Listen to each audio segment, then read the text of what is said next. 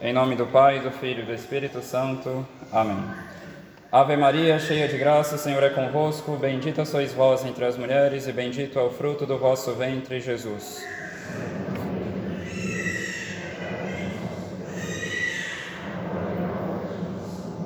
Nossa Senhora das Dores, Santa Teresinha do Menino Jesus, em nome do Pai, do Filho e do Espírito Santo.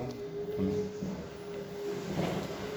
Bom, estamos, no estamos no 19 domingo depois de Pentecostes, mas hoje não falarei da missa de hoje, mas de uma grande santa que a igreja festeja hoje, que, segundo São Pio X, foi a maior santa dos tempos modernos, ou seja, Santa Teresinha do Menino Jesus. E é interessante porque muitos, às vezes, por não entenderem a profundidade da teologia católica, ao olharem para Santa Teresinha do Menino Jesus, acabam criando uma imagem muito sentimentalista do que vem a ser a perfeição cristã, ou até alguns chegam a desprezar Santa Teresinha. Mas é interessante porque uma vez, quando ela já estava ficando muito popular no mundo católico, na época de São Pio X, um padre foi conversar com São Pio X e começou a, a fazer comentários sobre essa tal irmã Teresa do Menino Jesus e da Sagrada Face. E ele dizia a São Pio X: Eu não entendo por que, que essa pessoa é tão popular, não vejo nada de demais na vida dela. São Pio X deu uma certa risada e disse: É melhor você revisar toda a sua teologia espiritual. É, ou seja, é uma grande santa. E os que entendem do assunto enxergam isso imediatamente.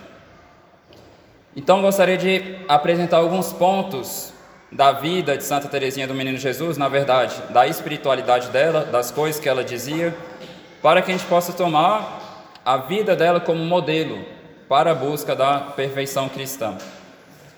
Então, a primeira coisa que fica muito clara na vida de Santa Teresinha é a importância da virtude teologal, da caridade no edifício espiritual da vida dela. Teve uma frase de São João da Cruz que muito marcou a vida de Santa Teresinha do Menino Jesus, em que São João da Cruz dizia: No entardecer dessa vida seremos julgados pelo amor. Então, a primeira manifestação desse desejo de viver de amor por nosso Senhor na vida de Santa Teresinha se apresenta na escolha que ela fez de se tornar religiosa.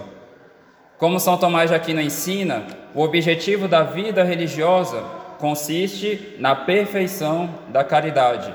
E, neste estado de vida, a vida religiosa, a pessoa dispõe dos meios mais perfeitos, seguros, rápidos para se alcançar a santidade. As mesmas expressões que São Luís de Montfort usa para falar da devoção a Nossa Senhora, que Nossa Senhora é um meio curto, perfeito, é, rápido e seguro, para se chegar à união com nosso Senhor Jesus Cristo são as mesmas expressões que São Tomás usa para a vida religiosa, que é um meio rápido, perfeito e seguro para se alcançar a perfeição da caridade.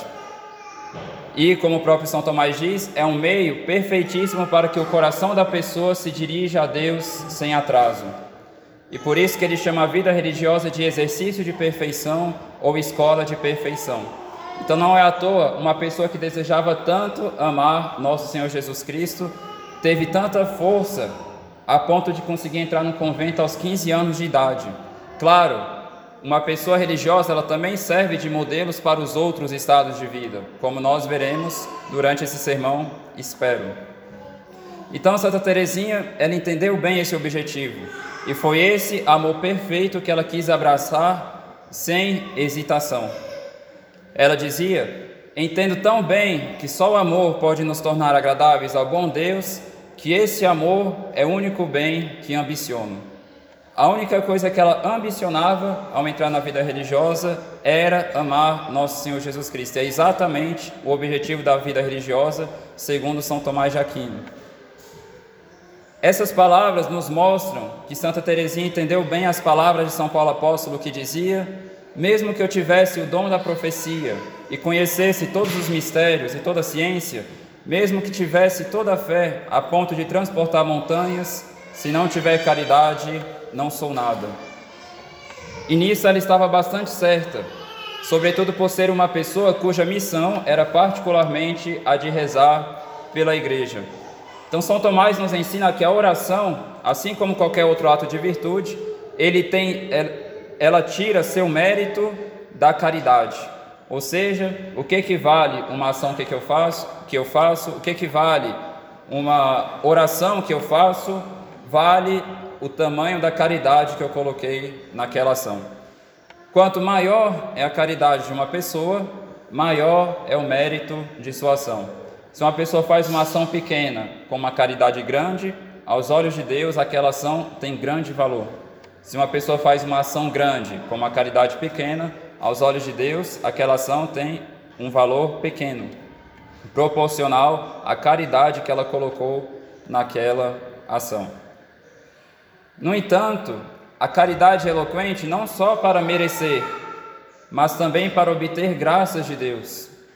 Deus se alegra em não negar nada para seus amigos que nada lhe negam. É por isso que Deus costuma conceder grandes graças a seus melhores amigos, o que ele faz por pura bondade, obviamente, por isso que se diz graça, porque é algo gratuito, mas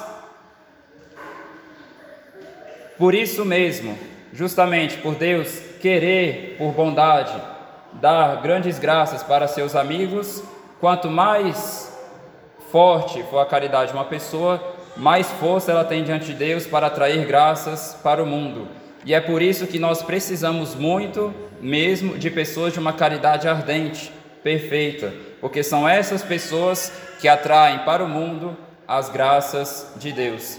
Um exemplo disso está no Antigo Testamento, quando Deus queria castigar o povo hebreu por causa dos seus pecados, e Moisés começou a pedir para Deus não castigar aquele povo.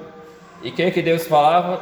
Pare, me deixe castigar eles, né? porque se você continuar rezando, eu não vou conseguir castigar eles. Né? Era uma forma de Deus dizer que a oração de Moisés era tão agradável a ele que enquanto ele estivesse ali rezando por aquele povo, ele não tinha, por assim dizer, é uma forma de falar, ele não tinha coragem de castigar aquele povo por causa da oração tão preciosa daquele seu amigo que era Moisés. Quanto mais não devemos falar também dos santos da igreja? Quantos santos não impediram Deus de castigar o mundo de forma terrível? Quantos santos fizeram outros santos aparecerem por meio das suas orações? E nós sabemos que Santa Teresinha tinha um amor particular no Carmelo, ela via isso como uma missão particular dela de rezar pelos sacerdotes. Inclusive, a última comunhão que ela fez na vida dela foi em reparação, pedindo para que Nosso Senhor convertesse um padre carmelita que tinha abandonado o sacerdócio. Então, realmente, ela se importava muito com os padres e foi uma história que muito machucou o coração dela. É interessante notar nessa perspectiva da caridade que Santa Teresinha, em suas ações, dizia que ela fazia as ações dela mais para alegrar o bom Deus do que para a glória de Deus. Não que ela não se interessasse pela glória de Deus, mas para que suas ações pudessem ser mais perfeitas, esse pensamento de fazer algo para alegrar o bom Deus lhe dava mais forças, então, por isso, em suas ações, ela dizia que ela queria arrancar sorrisos do menino Jesus, particularmente se colocando nas mãos dele como um brinquedo para alegrá-lo. Na amizade verdadeira e forte, isso é muito concreto, porque o amigo verdadeiro, ele se alegra em alegrar o amigo. Quando temos um amigo de verdade, nós ficamos felizes em alegrar, é, ale, nós nos alegramos de podermos alegrar tal pessoa. E aqui o nível de desinteresse e de amor é grande.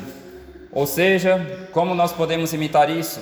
Quando rezamos um terço, quando, por exemplo, fazemos uma atividade simples em casa, como lavar uma louça, é, varrer ou algo do tipo, pensar em fazer aquilo para alegrar nosso Senhor. Né? E quando nos damos conta de que de fato Ele presta atenção nas mínimas ações que fazemos, inclusive lavar uma louça, é muito edificante, espiritualmente falando, isso ajuda bastante a fazer aquela ação por motivo de caridade. Eu faço isso para alegrar nosso Senhor, para arrancar sorrisos de nosso Senhor. Se estiver passando por um sofrimento, por uma doença, por uma alegria, por qualquer outra coisa, que seja isso para alegrar nosso Senhor, como um brinquedo na mão dele, ou em outras palavras, uma pessoa que se consagrou totalmente a nosso Senhor, se tornou uma propriedade de nosso Senhor. Mas o que fez Santa Teresinha para progredir nesse caminho da santa caridade? Ela, sem dúvida, guiada pelo Espírito Santo, se colocou no santo caminho do abandono à divina providência. Esse ato de abandono à divina providência, que muitos mestres de vida espiritual dizem ser o grande segredo do progresso na perfeição cristã, esse ato ele é muito importante e é quase que impossível que uma caridade ardente para com Deus não nos conduza a esse ato de abandono. Assim dizia Santa Teresinha, Jesus se alegra em mostrar-me o único caminho que conduz a essa divina fornalha da caridade. Esse caminho é o abandono da pequena criança que dorme sem receio nos braços de seu pai. É interessante porque São Francisco de Sales ele tinha expressões muito parecidas com essa. Até onde eu sei, Santa Teresinha nunca leu São Francisco de Sales, é bem curioso. E, da onde, e de onde ela tirava inspiração para esses pensamentos? No Evangelho. Porque nosso Senhor nos convida a essa confiança de que Deus cuida de nós e Ele se interessa em nos santificar. Ele se alegra em nos santificar, Ele se alegra em nos tornar amigos mais próximos dele. Então, o que, é que nosso Senhor diz no Evangelho? Olhai as aves do céu, não semeiam, nem, nem ceifam, nem recolhem nos celeiros, e vosso Pai Celeste as alimenta. Não valeis vós muito mais que elas? E por que vos inquietais com as vestes? Considerai como crescem os lírios do campo, não trabalham, nem fiam, se Deus veste assim a erva dos campos, que hoje cresce e amanhã será lançada ao fogo, quanto mais a vós, homens de pouca fé. Então muitas vezes a gente para só para pensar quase que num aspecto negativo de Deus. Obviamente é um erro, mas como se ele olhasse para a gente só para castigar a gente. Muitas vezes nos esquecemos desse cuidado que Deus tem por cada um de nós. E nosso Senhor, ele quis insistir nessa confiança no Pai Celeste. O que, que ele diz ainda no Evangelho? Quem dentre vós dará uma pedra a seu filho, se este lhe pedir pão? E se lhe pedir um peixe, dar-lhe-á uma serpente? Se vós, pois que sois maus, dar, sabeis dar coisas boas a vossos filhos, quanto mais vosso Pai Celeste dará coisas boas aos que lhe pedirem. Então, se nós, que somos cheios de defeitos, sabemos dar coisas boas às nossas crianças, Quanto mais Deus não nos dará Ele que nos ama infinitamente mais do que um pai ama seus filhos.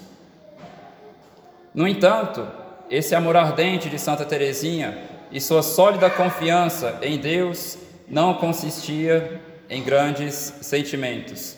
Ela dizia: Não credes que eu nado em consolações. Não, minha consolação é a de não tê-las sobre a terra.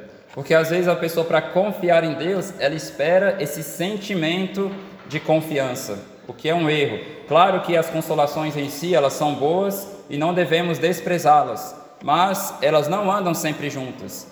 A devoção verdadeira, a, confi a confiança verdadeira, não anda necessariamente ao lado, sempre, do fervor sensível. Então, o segundo aspecto de Santa Teresinha que eu gostaria de abordar é a questão da sua humildade. Santa Teresinha nos dá um bom exemplo de humildade, nos ensinando como ter um olhar correto sobre os nossos próprios defeitos. Ela dizia: Ah, se todas as almas fracas e imperfeitas sentissem o que sente a menor de todas as almas, a alma de vossa pequena Teresa, nenhuma se desesperaria de chegar ao cume da montanha do amor já que Jesus não pede grandes coisas, mas unicamente o abandono e o reconhecimento. As pessoas desanimam fácil da perfeição. Desanimam por terem desanimado, perdem a paciência ao se lembrarem que perderam a paciência, Batem no peito dizendo que são fracas e miseráveis, mas quando sentem sua fraqueza e sua miséria, desanimam. Ou então, quando os outros as tratam como fracas e miseráveis, não gostam, apesar de dizerem a todos que são fracas e miseráveis. Ou seja, qualquer defeito que aparece na vida da pessoa é um pretexto para que ela pare de buscar sinceramente a santidade. Mas não era essa a mentalidade de Santa Teresinha. Ela dizia: a verdadeira humildade. Perdão? Não, não é ela, sou eu aqui por enquanto. A verdadeira humildade não nos conduz a esse tipo de atitude. Ela faz com que tenhamos um olhar semelhante ao que aconteceu no episódio da escada de Jacó. Na escada de Jacó tinham anjos que subiam e desciam continuamente. Eles iam da terra ao trono de Deus e vice-versa. Então, na vida espiritual, devemos ter um olhar parecido, ou seja, devemos continuamente subir e descer como os anjos nessa história da escada de Jacó. Nós devemos subir, olhando sempre para Deus e para a sua bondade, como fazia Santa Teresinha, ou seja, devemos olhar sempre para Deus, sua bondade e seu grande interesse de nos ajudar, de nos santificar, como um pai quer ajudar e fazer bem para o seu filho. Mas ao mesmo tempo nós devemos descer, ou seja, olhar para nossa fraqueza, nossa pequenez, mas não para desanimar, e sim para que, vendo-nos fracos e doentes, recorramos com mais coragem e confiança ao médico, aquele que pode nos auxiliar, ajudar. Então Santa Teresinha dizia, agora sim, é ela. Eu sinto que não é de forma alguma isso que agrada ao bom Deus em minha pequena alma. O que lhe agrada é me ver amar minha pequenez e minha pobreza, é a esperança cega que tenho em Sua misericórdia. Eis o meu único tesouro. Então, a forma correta de olhar para os próprios defeitos, para as próprias fraquezas, é que, na medida em que essas coisas vão aparecendo em nós, isso nos faz enxergar melhor que precisamos da ajuda de Deus e que precisamos cada vez mais nos apoiarmos na sua força e não na, na nossa fraqueza. Por isso que Santa Teresinha, vendo que a santidade ficava no, no alto de uma montanha, e que ela era uma criança que não conseguia subir até lá, o que, que ela quis fazer? Não podendo ir com as suas próprias forças, ela se coloca nas mãos de Nosso Senhor para que Ele, com sua força, a eleve para o ápice da santidade, o que de fato aconteceu. Então, a última reflexão sobre Santa Teresinha é o seu desejo sincero de santidade. Ela, admirada em ver em ver-se tão fraca, mas ao mesmo tempo com tão grandes desejos, dizia: Como pode uma alma tão imperfeita como a minha aspirar à plenitude do amor? Jesus, meu primeiro, meu único amigo, único que eu amo, dizei-me que mistério é esse? Por que não reservais essas imensas aspirações às grandes almas, às águias que voam nas alturas? Eu me considero como um pequeno, um fraco pequeno pássaro coberto de uma leve penugem. Eu não sou uma águia, dela eu tenho simplesmente os olhos e o coração. Pois, apesar de minha extrema pequenez, eu ouso fixar o sol divino, o sol do amor, e meu coração sente nele todas as aspirações da águia. Ou seja, apesar de Santa Teresinha enxergar bem sua fraqueza, ela tem um coração generoso, ela quer ser santa, e não só santa, mas uma grande santa. E esse deve ser o nosso desejo. Muitas pessoas, às vezes, por uma espécie de humildade é, ou falta de generosidade escondida, em outras palavras, dizem: Ah, eu estou me preparando para ir para o purgatório. Não, não foi para isso que Nosso Senhor nos deu a graça, para ir para o purgatório. Claro, ir para o purgatório é uma graça, mas a graça nos é dada para irmos para o céu. Nós devemos desejar a santidade. Todo católico tem que querer ir para o céu, sem passar pelo purgatório. A ninguém é impossível ir diretamente para o céu. Todo batizado tem a graça para ir diretamente para o céu. O problema não está do lado da graça, o problema está na nossa falta de generosidade. É, acho que uma, uma das coisas mais tristes do purgatório é o fato da pessoa ver que ela não foi direto para o céu, não porque faltou a graça para ela, mas porque ela não quis amar nosso Senhor de forma generosa. A escolha foi dela. Se ela quisesse, levar a sério a santidade, ela poderia ter ido diretamente para o céu. Mas foi algo nosso, né? uma falta de interesse em amar sinceramente nosso Senhor. Então as pessoas podem, podem dizer, mas como assim eu ir diretamente para o céu? Né? Eu sou apenas um pássaro fraco, pequeno, inútil. Né? Mas apesar da nossa fraqueza, nós devemos ter um coração de uma águia, nós devemos ter os olhos da águia, devemos olhar para o céu, devemos olhar para a santidade e para uma santidade, santidade grande. Não sejamos mesquinhos, não tenhamos um coração pequeno, tenhamos um coração de águia e, com auxílio de Nossa Senhora e de Santa Teresinha, busquemos agradar Nosso Senhor. Obviamente, poderia falar muita coisa de Santa Teresinha, mas um sermão só para isso é pouca coisa. Em nome do Pai, do Filho e do Espírito Santo.